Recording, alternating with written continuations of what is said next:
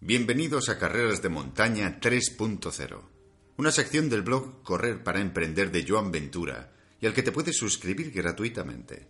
Recibirás por correo electrónico todo lo nuevo que se vaya publicando, además de otros contenidos exclusivos. El episodio que nos dedica hoy es el entrenamiento ultra trail. Cuidado con las tiradas largas. Estamos hablando de dos conceptos que parece que deben ir siempre relacionados. ¿Pero es esta relación tan necesaria para mejorar nuestro rendimiento?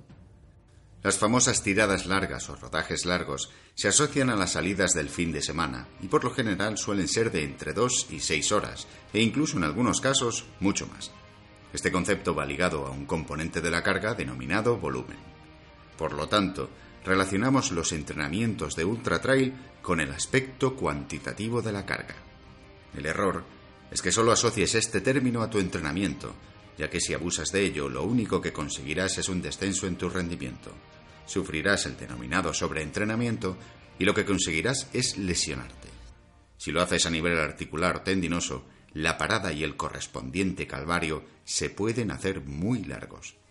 Supongo que pensarás que aquí faltan los entrenamientos de calidad, es decir, el componente intensidad mediante el trabajo continuo o variable, o también conocido como fartlek, o el entrenamiento fraccionado que normalmente llamamos series. Y aquí estamos de acuerdo. Por cierto, si quieres más información sobre estos temas, consulta el apartado del blog Entrenamiento de Resistencia en Ultra Trail. Como decíamos, hay que indicar que existen otros componentes tan importantes o incluso más que el volumen y la intensidad. No todo termina aquí. Debes tener otros parámetros a tener en cuenta, como son la duración, la frecuencia, la densidad y el descanso de la carga de trabajo. De estos cuatro, destacaremos dos, la densidad y el descanso. La densidad es la relación entre el trabajo y el descanso realizado en el entrenamiento. Puede ser entre ejercicios o entre sesiones. El descanso es la ausencia de los estímulos relacionados con el entrenamiento. Ambos son muy importantes en la preparación para un ultra trail. Ya sabemos que las tiradas largas son necesarias, pero todo lo que pase de las tres horas en un mismo entrenamiento podría ser excesivo.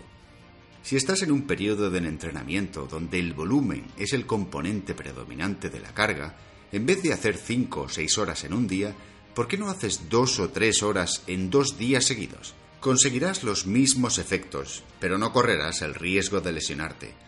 Aquí es donde entra en juego el concepto de densidad. Si me permites hacer un inciso, el calzado cobra una importancia vital en nuestro entrenamiento. Debe ser uno ligero pero con protección, con un nivel de inclinación de la zapatilla, o más conocido en el argot de los corredores como drop, que ayude a pisar con el antepié, con una amortiguación considerable y con un buen agarre. Unas zapatillas muy recomendables son las New Balance Leadville 1210 V2 y también las Saucony Sodux 6 tanto para entrenamientos de mucho volumen como en los de intensidad, ya que se defienden muy bien. Ambas zapatillas las puedes ver en acción en el blog. Y ahora pasemos a ver la relación que existe entre la intensidad y el volumen de entrenamiento. Muchos de vosotros, cuando planificáis la temporada, empezáis incrementando el volumen para después disminuirlo y aumentar la intensidad. Quizás se te echen por tierra esquemas preestablecidos, pero según los prestigiosos autores Fritz Sintel y Fernando Navarro Valdivieso en su clasificación de la resistencia en las disciplinas de larga duración y la propia experiencia de Joan Ventura en la participación en ultra trails, es mejor realizar una progresión al revés. O sea, primero predominar la intensidad para luego dar importancia al volumen. Expliquemos esto. Tras un periodo corto de adaptación o preparación general, con el fin de adaptar los diferentes sistemas, inmediatamente pasar a intentar obtener una intensidad de base que sirva para después mantener un techo aeróbico más elevado y en consecuencia efectuar esfuerzos más económicos y eficientes. Una vez conseguido esto, se pasa a intentar prolongarlo en el tiempo. Es decir, deberá ser capaz de mantener más tiempo los esfuerzos a intensidades aeróbicas altas, y aquí es cuando entra el componente volumen. Además, en esta segunda fase tendrás que adaptar los ritmos de competición generalmente con intensidades más bajas, pero con una mayor presencia del denominado volumen. Pongamos un ejemplo que nos aclare esto.